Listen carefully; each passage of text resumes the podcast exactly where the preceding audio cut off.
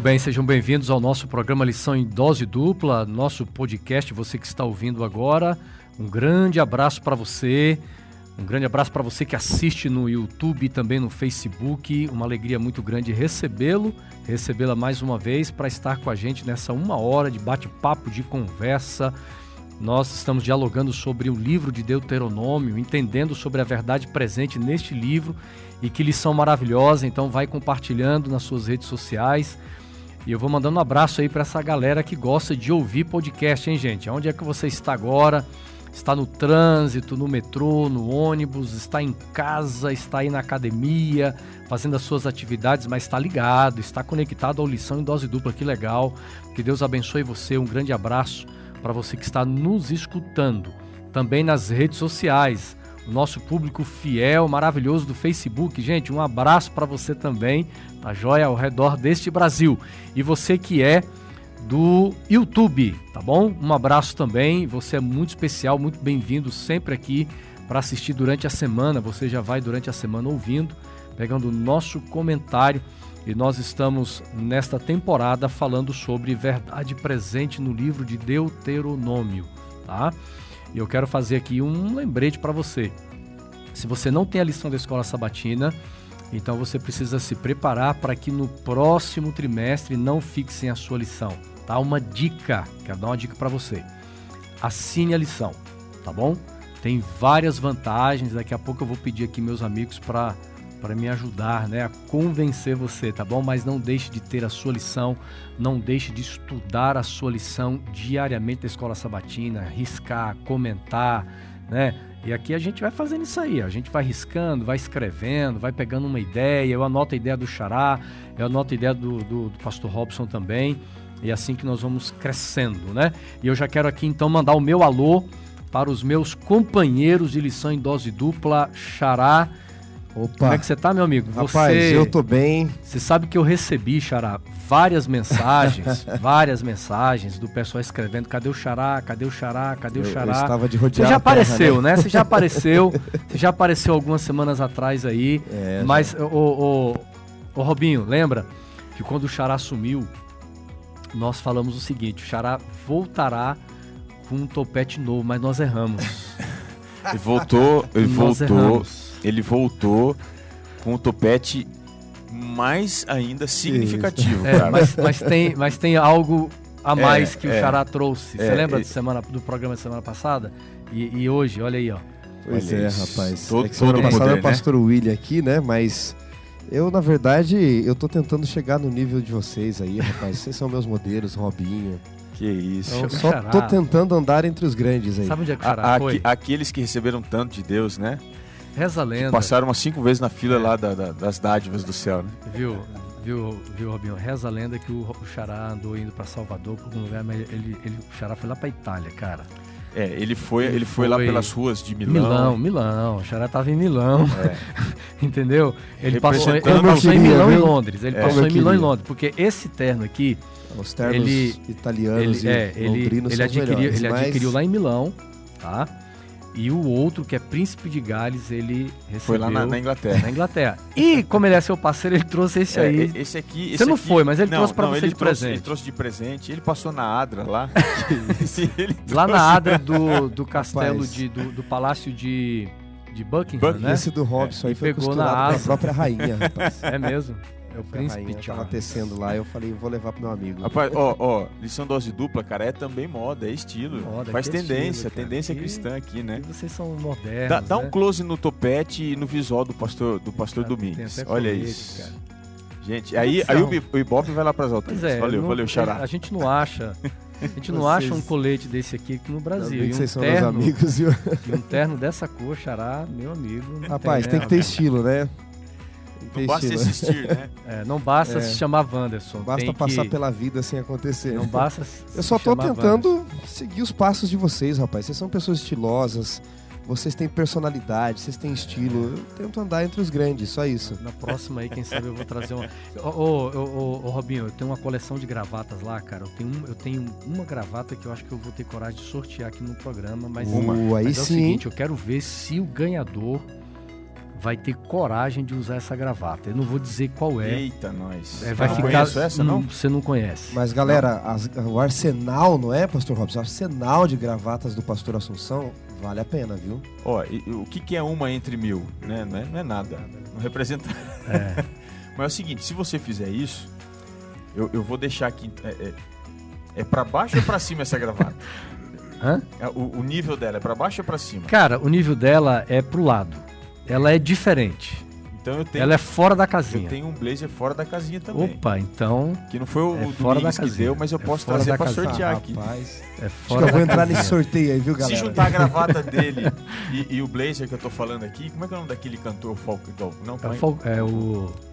Falcão? É, Falcão? Falcão que tinha um girassol aqui. É, é Falcão, né, Xará? Ah, eu duvido. Vocês são estilosos demais, rapaz. Não, Vocês tem coisa lá que, olha, vou lhe dizer, viu?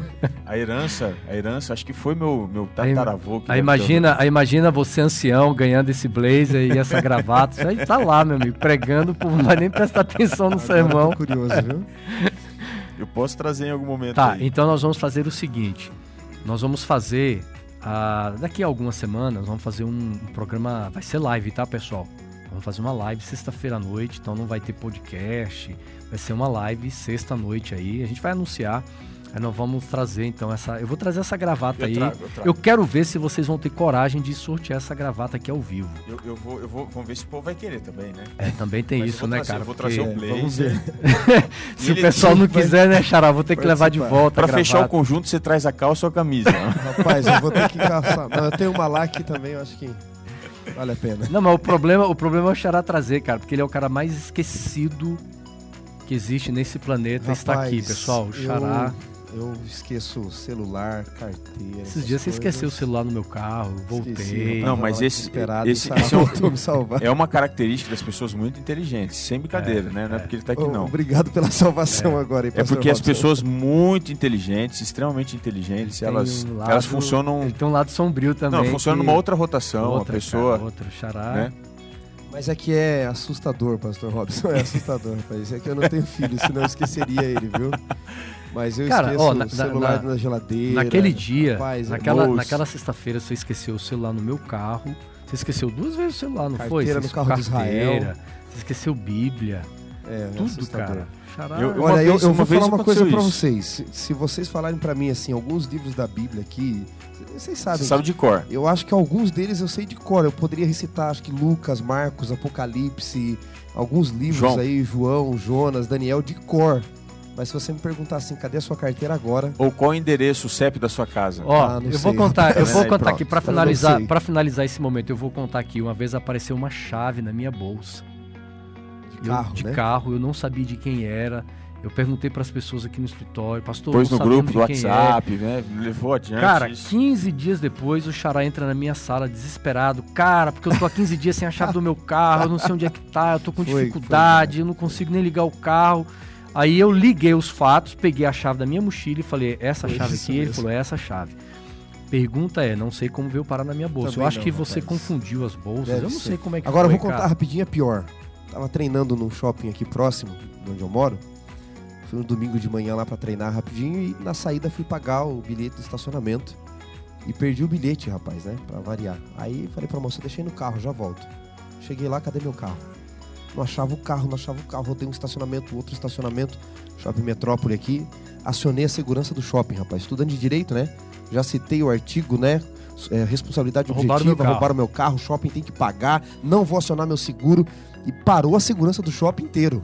E aí eles disseram, que hora que o senhor entrou? E eu disse, ó, tá horário, né? Porque eu tinha marcado o horário da academia. Você, então, é, você tinha perdido o bilhete e o carro, hein? É, aí, não, mas escuta só. Aí Vamos eles lá. vão olhar numa câmera nada, na outra nada, aí eles olham na entrada principal dos pedestres. E tá lá eu descendo do Uber. eu tinha parado o shopping inteiro. Aí eu lembrei, eu disse, Rapaz, eu bati meu carro. Faz 15 dias eu tô carro, sem. O carro tá na piscina. O pior foi isso que eu tinha esquecido. Então me salve. Orem por mim, gente. Orem por mim. Você, você conseguiu mim. fazer uma oração com o pessoal lá ou não? Acho Rapaz, que não dá, né? Não teve tanta clima. vergonha que eu fui saindo assim. Eu fiquei agora até. Nós, eu fiquei até com medo agora dele já ter esquecido o conteúdo da lição. não, mas aí tem coisa que, que a, mente não esquece, né? Se aperta o botão do play, é, volta lá o negócio e vai, vai no ato ali. É, Xará, então, cara, para Deus ter misericórdia de você né? Pra você continuar aí tendo uma, uma mente mais refrescante, tá certo?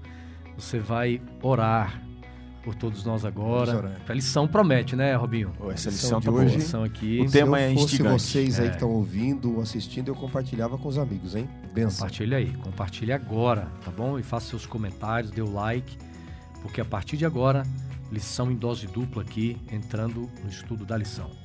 Vamos orar. Pai, que o Senhor nos abençoe neste momento, nos dê clareza de mente, entendimento, para compreendermos, recapitularmos o estudo da lição, o estudo da tua palavra. Seja o nosso professor e o nosso guia por Jesus. Amém. Amém, Senhor.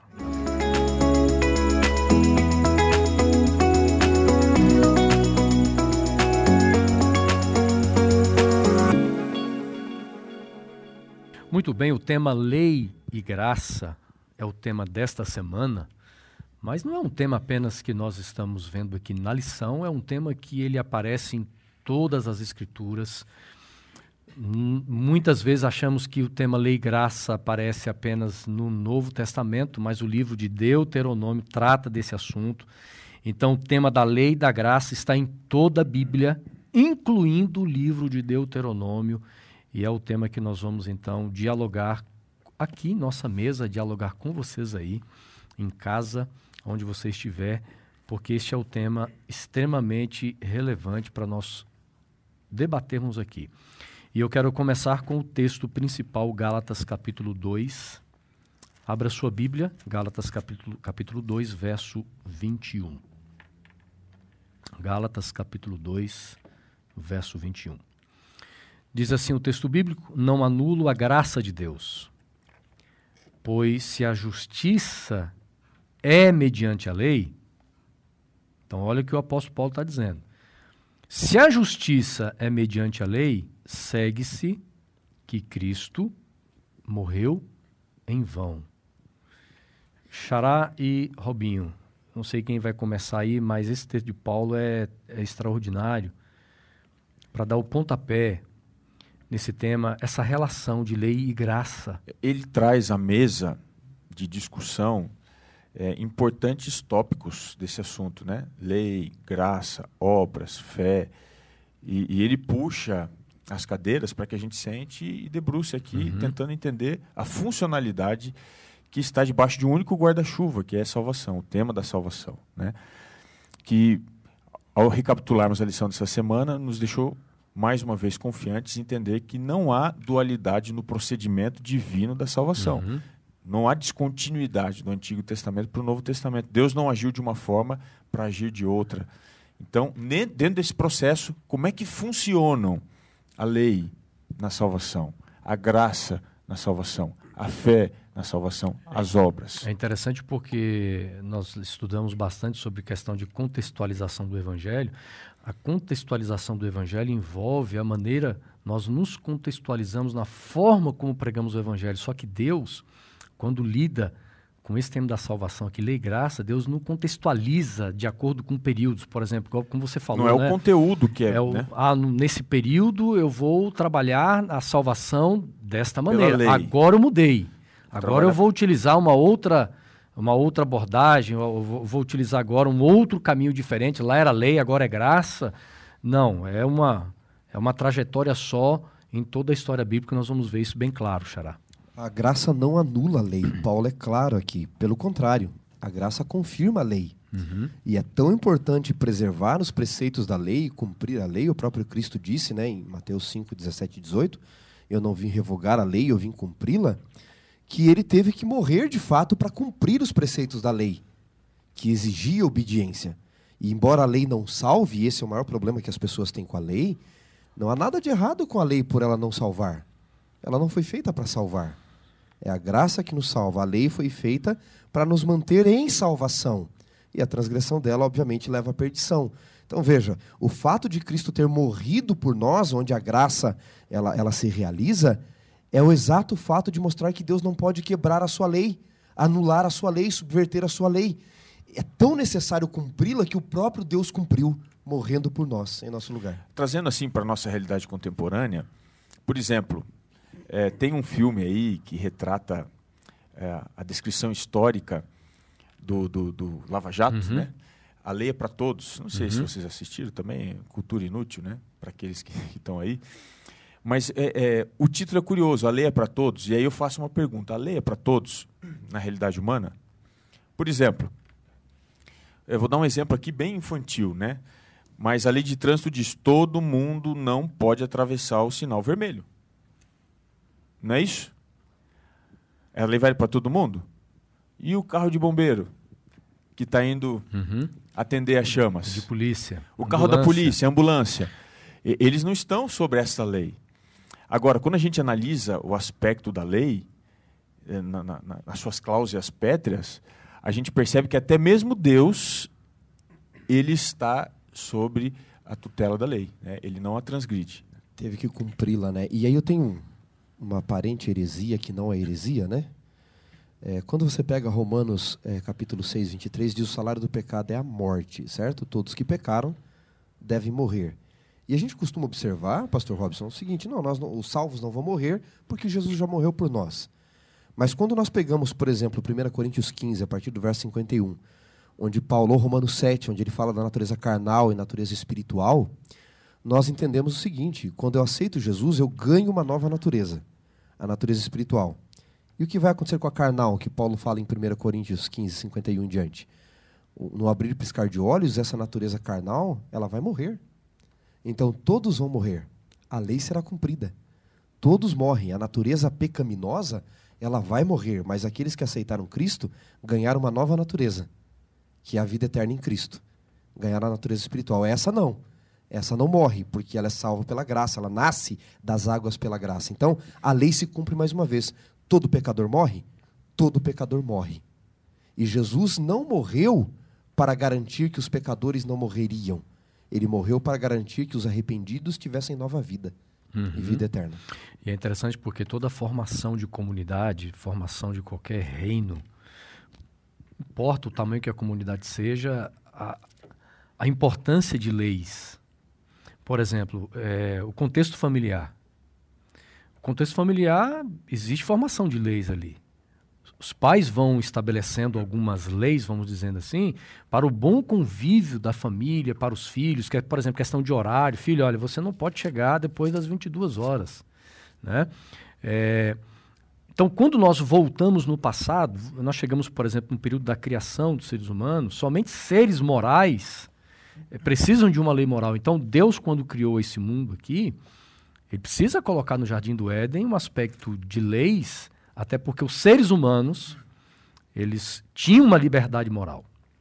Eu, eu, eu enxergo a, a moralidade como sendo talvez o ponto fraco do agnosticismo, do ateísmo, uhum. aqueles que pregam uma, uma livre é, independência, né, uma livre existência de Deus e dos princípios. Por que, que a moralidade é o ponto fraco? Se nós somos independentes, nós não precisamos estar presos a nada, nem inclusive um código ético. E aí, quando a gente vai analisar, é, pelo, pela perspectiva bíblica, a realidade da existência, a moralidade talvez é a cunha que quebra a armadura da descrença, da incredulidade. Porque ela vai remeter a alguma coisa que está acima. Então, o que é que está acima? A moralidade aponta naturalmente para algo que está para cima. É, é uma, uma linha que não se corta por baixo, se corta por cima. E é nesse aspecto que ela se torna a cláusula pétrea, ou a cláusula na pétrea, uhum. da existência do universo. Porque uhum. ela não está restrita a seres humanos. Uhum são princípios que gerem, inclusive, as demais leis que são oriundas delas. A própria natureza submete a, a leis, né? Exatamente. Ou as leis. Então, a convergência de todas as leis, sejam leis físicas, químicas, biológicas, sociais, elas se encontram aonde? Uhum. Elas se encontram na moralidade. E é aqui que a gente tem um, um fundamento para construir a significação da vida. Né? Uhum. É aí que a gente tem o um sentido, é da existência, da fé e de todas as outras coisas. É importante observar né, que a lei não dá só significado, ela dá significação. Muito importante essa sua frase. Agora, vamos é, até pegar a questão da lei pelo direito um pouquinho. Nós temos no direito dois tipos de leis, não é? Lógico, elas se dividem em diversas, não é? Mas você tem na origem, você tem o ius naturalismo, ius em, em latim é, lei, né? Da onde vem a palavra justiça. É, e você tem o ius positivismo, que é a lei escrita pelos homens. Todas as leis universais, como o do artigo 5 e 7 da Constituição, são baseadas nos direitos básicos do ser humano, como direito à vida, direito à liberdade, ir e vir, expressão, educação, uhum. segurança, comida, moradia. São direitos garantidos na Constituição como imutáveis, porque eles vêm da onde? Do justnaturalismo. Então, o que, que os operadores do direito dizem? Além da lei escrita, tem uma outra lei, a lei moral, a lei uhum. do meu uhum. coração. Eles reconhecem. E na origem romana das leis, que, que baseia as leis brasileiras, eles dizem de onde vieram essas leis do coração? Ah, elas vieram das divindades lá na antiguidade. Foram, uhum. Até o direito diz isso. Foram as doze tábuas escritas pelos deuses, entregues aos primeiros cidadãos do mundo. E daí vieram as leis romanas para chegar em nossos dias. Ou seja, a lei moral ela tem que ver com o coração, com a preservação dos direitos básicos humanos. Com liberdade, E jogando né? aqui já para a lição de domingo, Xará, Romanos 4,15 diz: aonde não há lei, não há transgressão, não há pecado. Uhum. Então, essa lei divina não pode ser anulada porque ela tem eternidade como Deus tem eternidade. Ela não tem um começo humano. Transitoriedade, né? Exatamente. E aí, Romanos 4,15, Paulo diz assim: E daí? Ele pergunta. Havemos de pecar? Pecado é transgressão da lei. Havemos de transgredir a lei porque estamos debaixo da graça? Porque alguns pensam isso, né? Não, mas a graça me dá poder de transgredir aí o sábado, qualquer coisa que a maioria do, do problema é com o sábado, não é? E Paulo pergunta: haveremos de transgredir a lei, de pecar, transgredir a lei porque estamos debaixo da graça? E aí Paulo responde em Romanos capítulo 6, verso 15: De modo nenhum, o texto grego ali, megenoito, ele diz, é ideia de louco. A lei é tão eterna que achar que por, porque você está debaixo da graça, você pode transgredir a lei, é uma ideia de louco, porque uhum. o próprio Deus a preservou. Fantástico, hein? Muito bom. E nós vamos ver aqui essa eternidade da lei, né? É, o texto de Ezequiel, capítulo 28. Ezequiel, capítulo. Vamos aqui. Ezequiel, capítulo 28, os versos 15 e 16. Você pode ler, Robson? Ezequiel 28. Ezequiel 28, versos 15 e 16. Muito bem, vamos lá. Nós vamos entrar aqui agora para a gente entender, né, pastor? É importante. Porque quando a gente fala de eternidade, nós temos uma eternidade que ela tem um, um olhar para uma eternidade passada e futura. Exatamente. O texto, ele, ele é um texto que nós vamos inferir através de uma realidade histórica passada esse conceito da eternidade da lei. Uhum. Né? Diz assim, Ezequiel 28, 15 e 16. Perfeito eras nos teus caminhos, desde o dia em que foste criado, até que se achou iniquidade em ti na multiplicação do teu comércio, se encheu, desculpa, o teu interior de violência e pecaste.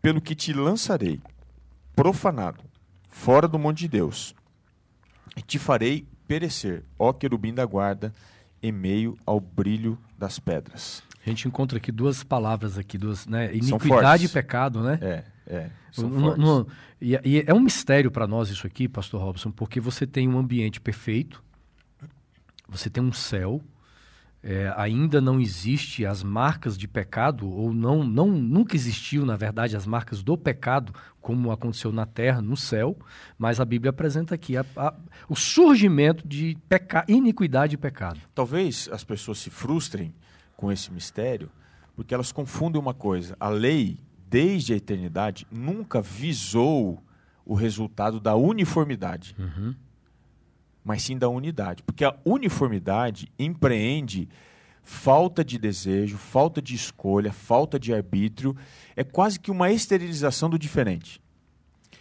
Então, a lei de Deus lá no passado nunca foi no formato de impedir até mesmo a aberração. Porque se Deus fizesse isso, ele não seria justo, a sua lei também não seria. Então, por Deus ser justo, ele deixou aberta essa possibilidade. É um mistério continuará sendo. Mas lembre, o mistério ele não vem porque é, a lei de Deus ela gerou algo que não deveria. Uhum. A lei de Deus nunca teve como objetivo gerar uniformidade, sempre unidade. Agora, quem escolheu livremente, a lei permite isso, quem escolheu livremente se colocar do lado de fora, do lado de lá, ele então vai colher também as consequências que estão além da lei. E o que, é além da lei? A gente observa aqui que o que há além da lei é a corrupção, a profanação, há também aqui a destruição, porque a lei ela diz o seguinte: Se você estiver aqui amparado, você tá, tá tudo certo. Se você se colocar além da lei, aí você tá no desconhecido e o desconhecido que vai gerir, gerir a vida. Né? Uhum. Muito curioso como Ezequiel 28 ele usa a palavra aqui para pecado, né? Eu tava aqui no, no, no, celular, galera, tava o pessoal de casa acho que me viu digitando aí falou, ó, o Robson mandando falando WhatsApp, e o né? pastor né? ali mandando o WhatsApp, ele tá comentando né? aqui no Facebook. É, comentando no Facebook, né? Eu tava buscando o texto em hebraico aqui para ver que palavra que se usa. É, aqui é, é, iniquidade é ratar mesmo, né? Ele, ele é um, o pecado de mão erguida uhum. aqui, não é? Ele é uma iniquidade declarada, declarada, declarada né? decidida. E, e, é curioso como Ezequiel 28, se a gente linkar com Isaías 14, então teremos uma outra amplidão do texto, mas ele coloca aqui, ele linka iniquidade com orgulho, né? Elevou-se o teu coração, não é? E pela multiplicação, a multidão das tuas iniquidades, não é? A injustiça dos teus comércios, profanaste o Monte Santo de Deus, ele vai dizer no verso 17. Então, ele linka o pecado com orgulho. O que é orgulho? Isaías 14 vai dizer que orgulho é querer ser Deus. Eu subirei, eu me exaltarei, não é? Então, todas as vezes que nós queremos ser o Deus da nossa própria vida, todas as vezes que nós não queremos seguir a vontade de Deus, né, Pastor Robson? E, e, nós dizemos assim, de mão erguida: Senhor, eu sei o que eu quero para a minha vida. A tua vontade não, a minha vontade é que vai prevalecer. Eu me torno Deus da minha própria vida e, por consequência, eu já transgrido a lei de Deus. O que é transgressão? É eu não querer seguir os preceitos de Deus, as recomendações de Deus. Isso é pecado. Na sua origem é independência da vontade dele. É depender da minha própria vontade, dos meus próprios desejos. É eu ser o Deus da minha vida. E todas as vezes que eu faço isso, há um demônio que mora dentro de mim dizendo eu vou seguir a minha vontade não a tua, né? Acho que Lewis que falava, né, que o amor se torna um deus, se torna um demônio quando ele tenta ser um deus, né? Exatamente. Então, a, essa é, é, é, o, é, o, contexto da lei. A lei ela não é proibitiva no sentido de impossibilitar. Ela é proibitiva no sentido de indicar, olha, não faça isso. Mas ela te dá, né, dá liberdade. E foi isso que trouxe toda a consequência que a gente colhe hoje de morte, destruição, dor, sofrimento, que Apocalipse diz que Deus vai é, subscrever né, lá no futuro, vai deixar para trás e a gente vai viver uma nova realidade. E a eternidade, é, é, é, bom que a gente discuta isso aqui um pouquinho, que existem pessoas que eles elaboram no contexto bíblico não em cima de uma filosofia bíblica, mas sim de uma filosofia secular. E aí qual que é o conceito deles? O conceito deles de temporalidade também é muito diferente do nosso. Para eles, é, é, como que se Deus ele já estivesse lá, mas ele vem aqui. Não, a, a, a, história ela é linear, no sentido de que Deus ele não está lá na frente. A eternidade lá ainda não, não, não começou ainda. E ele está voltando para trás. Ou seja, nós estamos em um parênteses na linha ininterrupta da história. Esse parênteses ele está acontecendo ao vivo Paulo é muito claro dizer que nós somos espetáculo, todo mundo observa ao vivo. E esse problema, quando resolvido finalmente, quando Deus ele, ele vindicar a sua justiça diante do diabo, dos demônios, no lago de fogo e tal, então nós voltaremos à condição primária. Não é uma coisa que já está lá, mas está voltando e tem a questão da, da, da imortalidade, quem está lá já está lá, quem está aqui. Não. Nós estamos num transcurso linear do tempo até que chegue esse momento e nesse instante Todos então provarão da perfeição que a lei de Deus ela promove. Ela não promove salvação, mas ela ela promulga e sustenta a perfeição. E isso nós vamos ver de maneira clara quando não houver uhum. mais traço, raiz, nada da maldade, como o próprio Malaquias disse, né? uhum. né? Que não haverá raiz ou ramo. E o próprio Naum, capítulo 1, verso 9, diz que o Senhor não permitirá que a maldade se levante uma segunda uhum. vez. Nós encontramos aqui é, dois textos que eu gostaria que o Xará pudesse ler para nós, Romanos capítulo 3, verso 20, depois o verso 28, porque o apóstolo Paulo está tratando desse tema de lei e graça no texto bíblico. E na verdade é uma continuidade daquilo que estamos vendo em Deuteronômio, porque Deuteronômio são muitos textos bíblicos que vão aparecendo de uma forma explícita a exortação à obediência, exortação à, à guarda dos mandamentos, mas também Deuteronômio há uma manifestação do amor e da graça de Deus. Um, uma das grandes evidências é Deus restaurando, é, reafirmando a aliança com esse povo, na verdade. Né? É Deus confirmando uma aliança. A base dessa aliança está a salvação. O Evangelho, a salvação de Deus, o seu amor.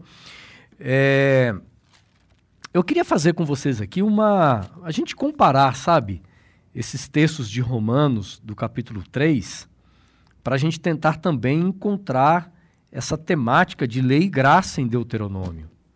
Então, Deuteronômio, é, Romanos capítulo 3, verso 20, depois o verso 28. Então vamos lá, capítulo 3, verso 20. Visto que ninguém será justificado diante dele por obras da lei, em razão de que pela lei vem o pleno conhecimento do pecado. Verso 28 Concluímos, pois, que o homem é justificado pela fé, independente das obras da lei. Uhum. Até o 28 mesmo, né? É. Então, aqui. O, o 20 você leu também? Já leu, o né? O 20 já li. Já leu, né? Então, pastor Lobo, nós encontramos claramente aqui, ó, ninguém será justificado, verso 20, diante de Deus por obras da, da lei. O mesmo Deus que pediu os hebreus para guardarem a lei. Em Deuteronômio era o mesmo que estava pedindo para guardar nos dias de Paulo. Ou seja, voltamos ao nosso início, né? A fala, uhum. a, a, forma, a metodologia de Deus trabalhar segue a mesma. Uhum. Não há quebra, mudança de padrão, né? E, Mas, e inclusive, hum. bom. Mas essa lei, essa lei que aparece em Deuteronômio aqui, né? Claro que a gente já respondeu, mas só para a gente fechar aqui. Essa lei em Deuteronômio, qual é o seu, a sua natureza apresentada aqui em Deuteronômio nessa lei? Você diz a natureza da própria ela, lei ela ou da tá, função dela? Da função dela. Certo. A função da lei em Deuteronômio, ela tem um propósito diferente da função da lei antes no Egito. Uhum. Porque, veja, a, a, gente tem que entender que a lei em Deuteronômio é uma repetição de uma lei que havia, havia sido dada num contexto já de libertação, Êxodo 20. Uhum. Eu sou o Senhor que vos tirei da terra do Egito. Êxodo 20. Então veja, a lei não é dada para escravos. Isso é muito claro na ilustração histórica. Aí quando você vai para Deuteronômio, mais uma vez Deus vai dar a lei. Deus não dá a lei para escravo. Ou seja, ele não está dando lei para quem está no cativeiro do pecado. Uhum.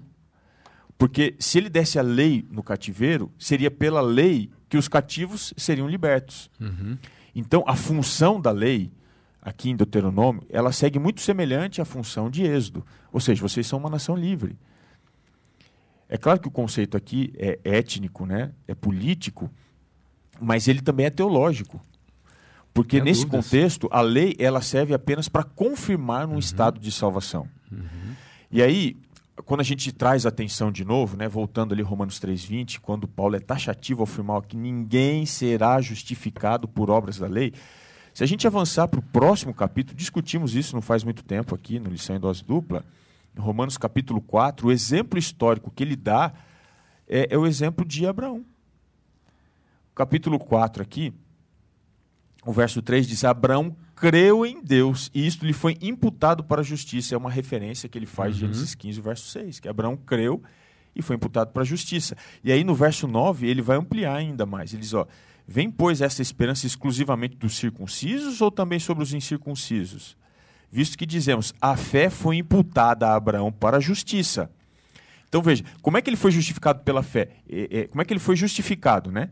Imputada a justiça para ele? Através da fé, diz o verso 9. E o verso 10 ele diz: Mas como lhe foi atribuída, estando ele circuncidado ou ainda circunciso? Não no regime da circuncisão, e sim quando incircunciso. O que, que ele está querendo dizer é o seguinte: que Abraão é o grande exemplo de que nós encontramos uma continuidade de Antigo e Novo Testamento de que Deus ele nunca trabalhou com justificação pelas obras.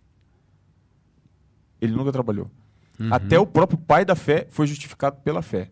Uhum. Mais para frente aqui a gente vai discutir a apropriação da salvação, né? Mas ele foi justificado pela é interessante fé. porque essa questão de a exortação para obediência ela vem de uma forma coletiva, mas também de uma forma individual do povo.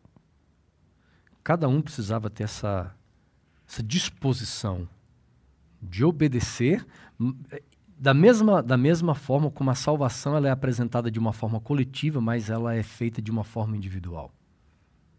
Então, da mesma forma que Deus me redime individualmente, Ele também espera que eu me envolva nesta aliança, eu tenha minha, o meu posicionamento na aliança, Xará eu tenho a minha vida de obediência, eu entenda o propósito da lei dentro desse contexto. Tem uma palavra aí é, em hebraico é, que vocês que são é, vocês que são especialistas em hebraico aí, fizeram doutorado em hebraico, ela significa para o seu bem.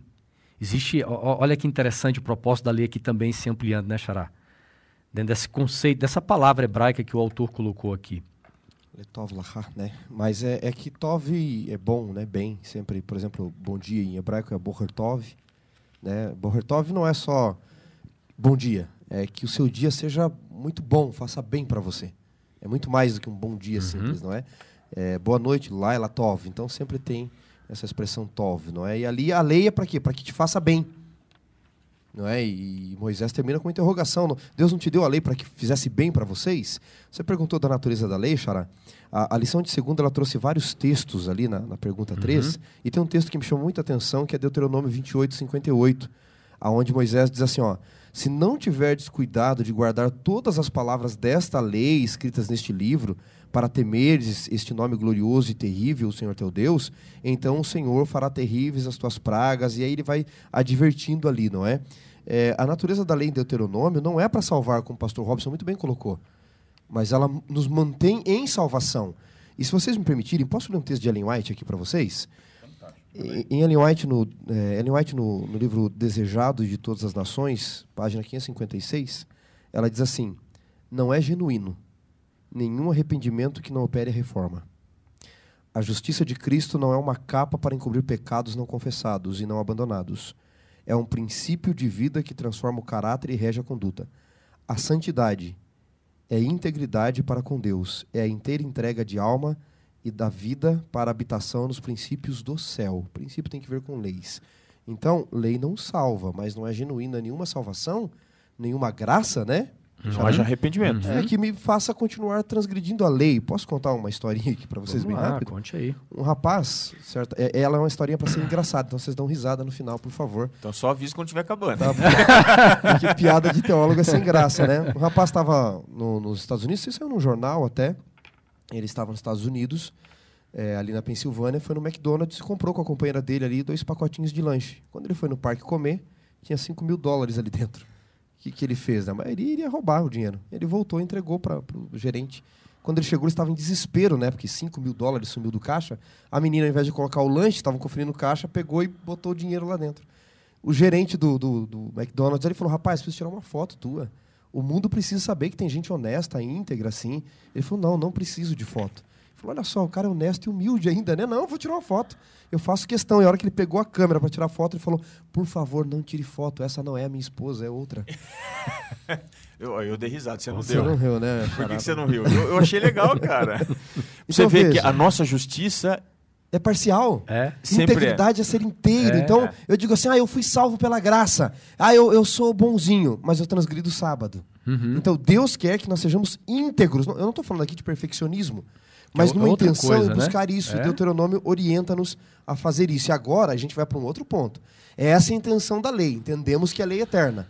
E agora entra a graça, porque é lei e graça. E aí vamos falar da apropriação dessa graça, o que, que ela é. faz conosco, não é? E veja bem, a, no, no, final da, da lição, o autor traz uma frase interessante, diz assim, ó, por amor ao seu povo, Deus lhes deu a lei, e a obediência a ela resultaria no bem deles. Ou seja, há resultados positivos, há uma prosperidade em vários aspectos. A prosperidade é a guarda do sábado, então quem guarda o sábado é, recebe bênção de Deus. Então, na sua, na, sua, na sua amplitude ou na sua plenitude, conforme Deus prometeu.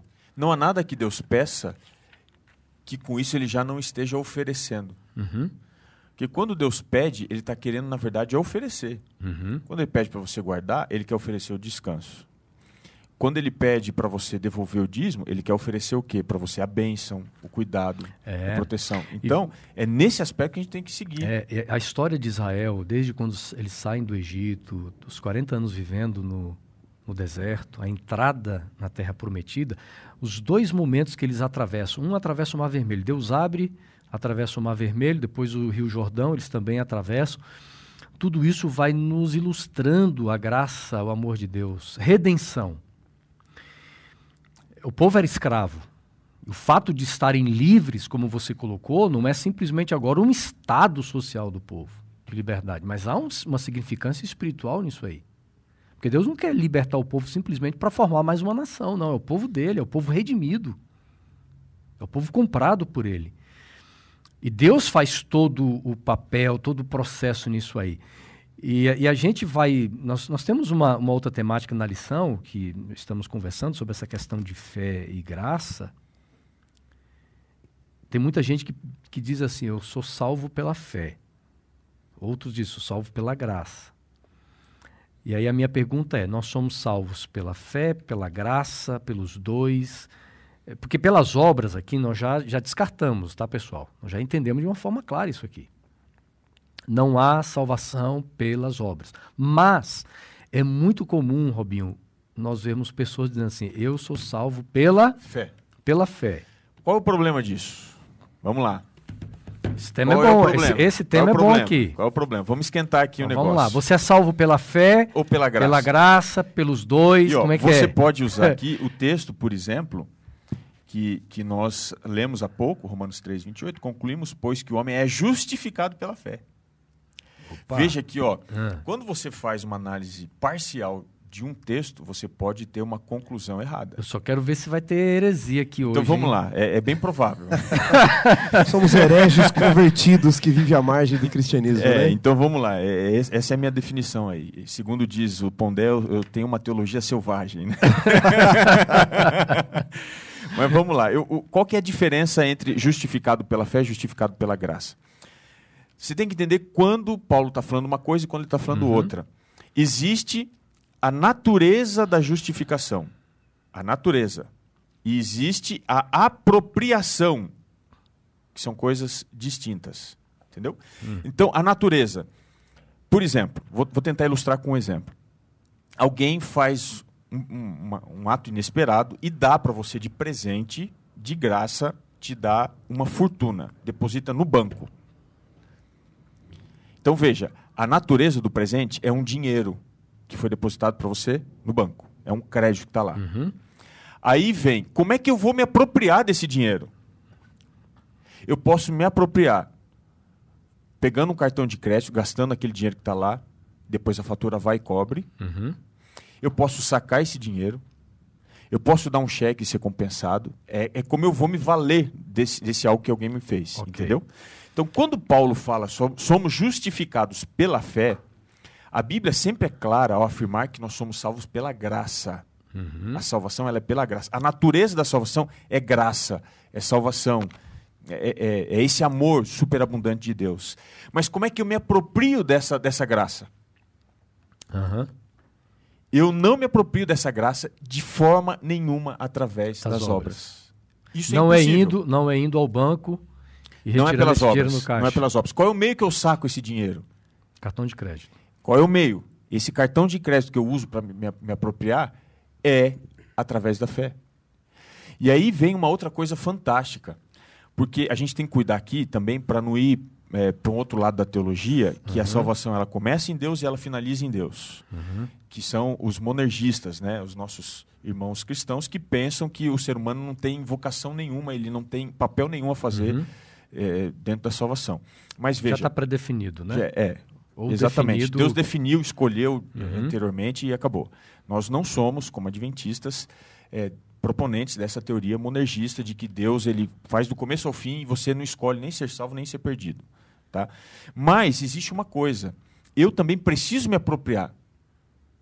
Só que ao me apropriar da salvação, eu me aproprio pela fé. E o que, que é a fé? Paulo resolve para mim essa questão de maneira mais clara e contundente em Efésios 2. É ali que ele vai trabalhar essa questão da diferença entre fé e graça. É ali, e para a gente também não elaborar uma, uma tese do fideísmo, que é, não, eu posso ser justificado pela fé. Lá em, em Efésios, se a gente for ler ali o capítulo 2, a gente tem ali uma, uma clara identificação desse processo. Diz assim: porque pela graça sois salvos. Qual é a natureza da salvação? É a graça. a graça. E aí ele vem, mediante a fé. Como é que eu me aproprio dessa seja, graça? Então a fé tem um, uma participação no processo. Exatamente. A fé tem essa participação. É como uhum. eu me uhum. aproprio. E aí ele, ele é mais contundente. Veja, e isto não vem de vós, é dom de Deus. Ou seja, a graça é dom de Deus. A fé também é dom de Deus, mas ela precisa ser desenvolvida. Veja só, eu digo que eu tenho fé. Eu uso uma ilustração, às vezes, por aí, de um camarada que ele andava entre um monte e outro, atravessava um monte e outro, numa corda com um carrinho de mão. Uhum. E ele foi uma vez, a multidão olhando, ele voltou, o povo, nossa, que fantástico e tal, parabéns. Aí ele foi de novo, voltou, ele foi várias vezes. Depois ele disse assim: quantos aqui creem que eu posso atravessar é, é, aqui? Aí todo mundo levantou a mão. Falou assim: bom, vocês que creem, quantos querem entrar no carrinho para eu atravessar? Ninguém levantou a mão.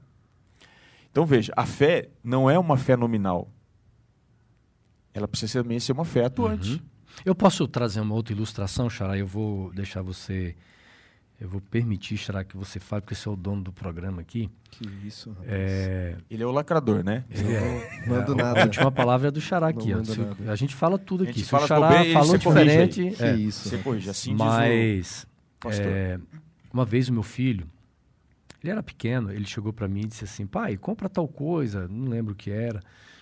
Eu falei: olha, o papai tá sem dinheiro. Ele falou: não, papai, você tem dinheiro. Você tem muito dinheiro. Eu falei: não, o pai não tem, expliquei. Ele falou: não, pai, é só ir lá no banco e colocar o cartão lá na máquina, e a máquina vai tirar o dinheiro que você quiser. Então, na mente dele, ele achava o seguinte: eu tenho tanta fé que se meu pai colocar o cartão na máquina, no caixa eletrônico, sair dinheiro. vai sair o dinheiro que ele quiser. Ou seja, a graça de Deus é tão abundante que quando nós nos apropriamos com fé, com certeza de que ela cobre os nossos pecados, pode nos perdoar e é, e é- e é suficiente para a nossa salvação, pronto, é isso aí. É por isso que Abraão ele foi justificado pela fé. Não foi o ato dele crer que trouxe a ele a salvação. Ele creu que alguém já o tinha salvado. Aham. E o fato dele crer o fez com que ele fosse Agora, justificado. eu queria fazer uma pergunta para o Xará, porque quando eu centralizo o Xará, as questões da, da- da salvação na fé, eu poderia cair no perigo de, de disso se tornar salvação pelas obras? Com, com toda certeza. Para muitos, e muitos se escondem atrás disso, a salvação pela fé nada mais passa do que uma salvação por obras. A gente precisa entender que Paulo, eh, didaticamente, usa diversas questões e exemplos para falar da salvação. Por exemplo, ó, Romanos 5, verso 9, ele diz assim: Logo, muito mais agora, sendo justificados pelo sangue de Cristo. Então, quando ele fala da justificação pela fé, Efésios 2:8, que é o grande texto, né, o verso áureo disso, diz assim: "Pela graça sois salvos mediante a fé". Então, notem, pela graça somos salvos, é a graça que nos salva, mediante a fé. Eu acho que quem explica isso, não é? É Anne White, no livro Caminho a Cristo, na página 5, pelo menos na minha versão, ela diz assim, ó: "A fé não é a nossa salvadora". Ponto. Quer mais alguma coisa? Ela diz: a fé não é a nossa salvadora. Mas ela continua, pastor Robson. Ela diz assim: a fé, embora não seja a nossa salvadora, ela diz: Cristo é o nosso salvador. A fé é a mão que se estende e se apega às promessas de Deus.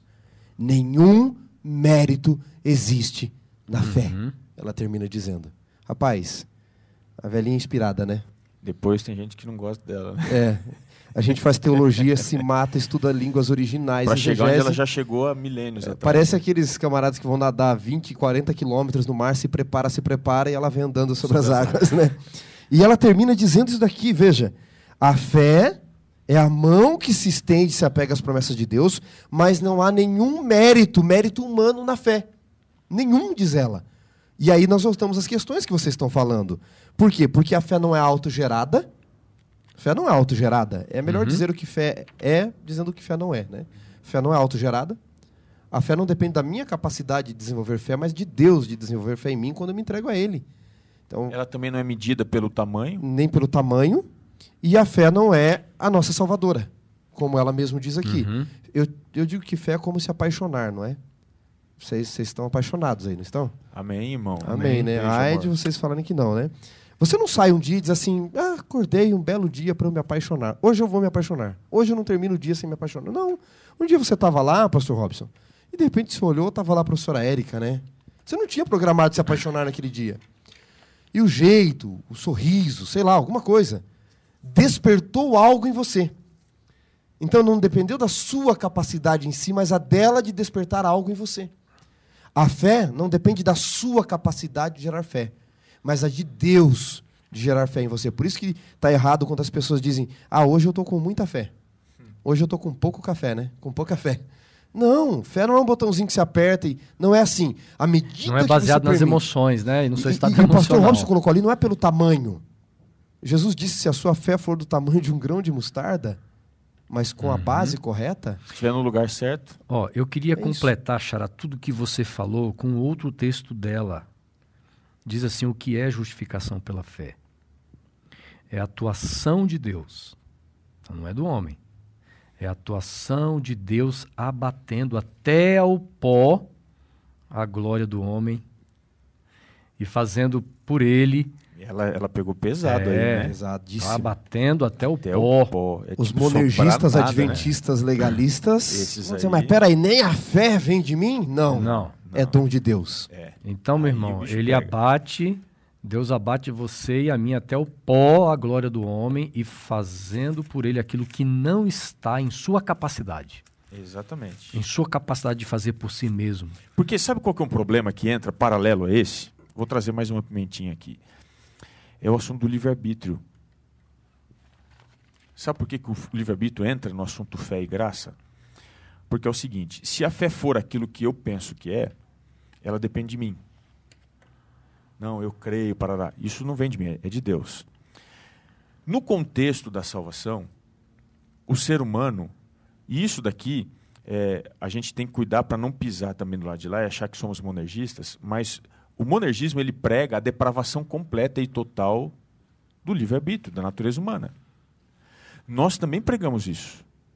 Então tem muita gente que diz, não, eu posso escolher a Deus. Ou seja, a fé daí passa a ser um atributo humano. Como é que nós entendemos livre-arbítrio, fé e graça? Nós entendemos assim, que eh, nós, por natureza, não temos condição de escolher a Deus. João 6,44 diz, ó, é, é, Jesus é muito claro dizer que todos aqueles que vêm a mim, é o Pai que me traz. A gente naturalmente não vai. Então, existe dentro desse processo uma graça preveniente. Essa graça preveniente, inclusive os reformadores, Lutero tantos elaboraram em cima desse- dessa tese, essa graça preveniente é que me dá a primeira condição de desenvolver fé e ter condição de aceitar o que Cristo já fez por mim. Porque, naturalmente, não é que eu sou propenso a não escolher, eu não tenho nenhuma propensão. Né? Não tem Vale, nada. vale a pena nós olharmos aqui para nós terminarmos os dois últimos textos, Deuteronômio capítulo 9, verso 5, pastor Robson. Ô, Xará, O Robinho leia o Xará Você me permitiria, só antes desse texto, ler o, o texto com cuidado de Uhum. Pois Efésios não, que eu pois mencionei, não, por pois favor? Olha só, em Efésios 2,8, e eu queria que você está em casa, abrisse sua Bíblia agora, ou se você puder, aí onde você estiver. Efésios 2,8, a gente lê ele de uma forma muito apressada e se esquece que essas verdades que mencionamos já estavam na Bíblia. Ellen White não falou nada fora da Bíblia. E diz assim, Efésios 2,8: Pela graça sois salvos. Ponto. Aí ele vem, mediante a fé. Como Ellen White diz que é um braço e não é meritório. E isto não vem de vós. E a gente acha que o que não vem de nós é a graça, mas a graça a gente já sabe que não vem de nós. Não tem como a graça vir de nós. É a fé. E Paulo está dizendo, é a fé, é dom de Deus para que ninguém se glorie. Portanto, já é um outro ato sobrenatural de Deus. Exato. É, é- é essa o, o que alguns entendem como sendo uma graça preveniente para dar os que não têm condição alguma condição para que eles E é- possam, né? E aí o verso 10 revela, pois somos feituras, feitura dele, Dele. criados em Cristo Para- Jesus para Para o quê? as boas obras. Entendeu? Aí fica o ponto. Aí nós. Não pelas, aí o, mas o quebra-cabeça, as boas obras. aí o quebra-cabeça se completa. Fecha. Eu acho que é- é- essa Né? daqui é a pérola sem preço, sem Uhum. valor que nós encontramos sobre esse assunto. Paulo falando nos Efésios. Né? Tremendo. Deuteronômio 9:5 e Xará, 2 Timóteo 1:9. Diz assim: Textos fantásticos, que estamos lendo. Todo o conceito da nossa discussão ele se, so- ele se fundamenta aqui, Uhum. né? Não é por causa da tua justiça, forte aqui, né? Uhum. Não é por causa da tua justiça, nem pela retitude do teu coração, que entras a possuir a sua terra. Está muito claro o contexto de justificação aqui, muito claro a salvação. Já tudo. no Antigo Testamento, a Exatamente. justificação presente, Uhum. né? É. E aí, o apóstolo Paulo, inspirado por Deus em, em 2 Timóteo capítulo 1, verso 9, diz: Aquele que nos salvou e não e nos chamou com santa vocação, não segundo as nossas obras, mas conforme a sua própria determinação e graça que nos foi dada em Cristo Jesus antes dos tempos eternos. Então, voltando aqui, só enfatizando para deixar mais claro, quem atribui à fé algum tipo de obra que possa levar à salvação, na verdade, ele elabora em cima do fideísmo, que é uma espécie de salvação pela fé como sendo meritória. E isso não vem de nós. É muito claro a Bíblia afirmar que a fé é um resultado que também não parte de nós, parte de Deus, assim como a graça parte de Deus nesse processo. E tudo isso vai culminar quando? Quando eu sou chamado a viver e, aí, demonstrar isso. E aí eu digo, Robinho, que o, o cristão, o homem e a mulher que vive dessa forma, está vivendo fora da aliança. Vive fora da aliança. Porque no processo da aliança, jamais Deus permite que o próprio ser humano busque a salvação em si mesmo. Uhum. Mas a aliança estabelecida é Deus dizendo assim: ó, eu serei o teu salvador. Jamais é o caminho contrário. Eu gosto de um texto em, em Romanos 4, a lição até menciona Romanos 4, na lição de quinta-feira, onde Paulo diz assim, verso 3, que diz a Escritura? Abraão creu em Deus e isso lhe foi imputado, imputado, não é? Por justiça. Verso 4, ora, ao que trabalha o salário não é considerado favor, e sim dívida. Você trabalha fim do mês, o patrão tem obrigação, a empresa tem obrigação de te pagar, senão isso vira até uma questão judicial. Agora notem o verso 5. Mas ao que não trabalha, porém crê naquele que justifica o ímpio, a fé lhe é atribuída como justiça. Veja, o... aqui está falando que não justifica salvos. O ímpio. Por que isso, pastor? Porque os legalistas vão dizer assim: ah, então se, se obras não salvam, você não precisa fazer nada, então quer dizer que, que Deus justifica o ímpio? É. Exatamente isso. Deus justifica o ímpio, porque se você fosse santo, assim como aquele que se cura sozinho não precisa de médico, você não precisaria de Cristo. A salvação não viria por meio dele. É forte e talvez impactante para muitos, mas esse é um ensinamento bíblico. Uhum. Deus ele justifica ímpios e faz com que estes agora tenham uma nova condição, uma novidade de vida, né? Amém. Isso desde Deuteronômio até hoje é Amém. é Deus trabalha. Louvado seja o nome de Amém. Deus por isso. Amém. Eu quero terminar com esse texto aqui, ó. Quando o homem percebe a sua insignificância, então está preparado para ser vestido com a justiça de Cristo. Ellen White, tá? Quando o homem perceber quando nós percebemos, quando eu perceber, você perceber a, a tua insignificância, quem você é diante de um Deus que é santo, glorioso, puro, perfeito, quem nós somos? Carnais. Quando nós chegarmos a essa conclusão, então nós vamos estar preparados, né, para sermos vestidos com a justiça de Cristo. Amém. Amém? Muito obrigado, amigos, por esse bate-papo tão tão abençoado que foi essa lição, hein? Coisa tremenda. Você que está nos ouvindo e assistindo, que bom que você nos acompanhou aqui, fez seus comentários, você escreveu de onde você é. Continue compartilhando o nosso, nosso link aqui, a nossa live. É, poste nas redes sociais, tá bom? Você tirando uma foto aí, tira uma foto assistindo a gente. É, tem muita gente continua postando, né, Xará? Vai compartilhando, né? Porque tem sido uma benção muito grande é, poder passar esse tempo junto com os nossos amigos aqui estudando a palavra dele, sermos agraciados com essa palavra que transforma, que muda, mas principalmente é, Deus derramando sobre, sobre nós a, a graça, é, essa redenção, essa nova feitura que nós somos em Cristo Jesus. Que Deus te abençoe. Semana que vem nos encontramos, tá bom? Aí no podcast, no Facebook ou no YouTube. E Pastor Robson então vai terminar orando por todos nós. Bondoso Deus, apenas louvor e gratidão a Ti pela salvação. Não depende de nós, depende do Senhor, mas é um presente para nós e por isso lhe agradecemos, porque andamos pelo deserto desta vida, na direção do paraíso, a terra prometida, tendo a certeza que não entraremos lá pela retitude do nosso coração e muito menos pelos méritos próprios, mas unicamente pela graça e iniciativa divina.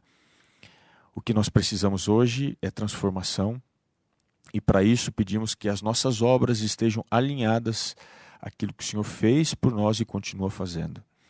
Assim, Pai, confirma a nossa fé, para que nunca percamos de vista a real certeza de que estamos à margem da terra prometida, prestes a entrar. E que precisamos apenas confiar em Ti, que o Senhor, que começou a boa obra, há de completá-la, vai nos colocar em segurança dentro da eternidade do paraíso, muito em breve, quando Jesus voltar. Oramos por isso, para que aquilo que falamos aqui alcance mais e mais pessoas que estão aflitas, para que entendam que a salvação ela não depende de nós, ela depende de ti, mas nós devemos abraçá-la. E é isso que nós fazemos hoje, aceitamos a salvação, aceitamos o que Cristo fez e, portanto, queremos ser leves, livres para ajudar aqueles que estão no caminho da dúvida e da incerteza. Abençoa todos os ouvintes do Lição em Dose Dupla, para que andem na tua presença, eu te peço por Jesus. Amém, Senhor.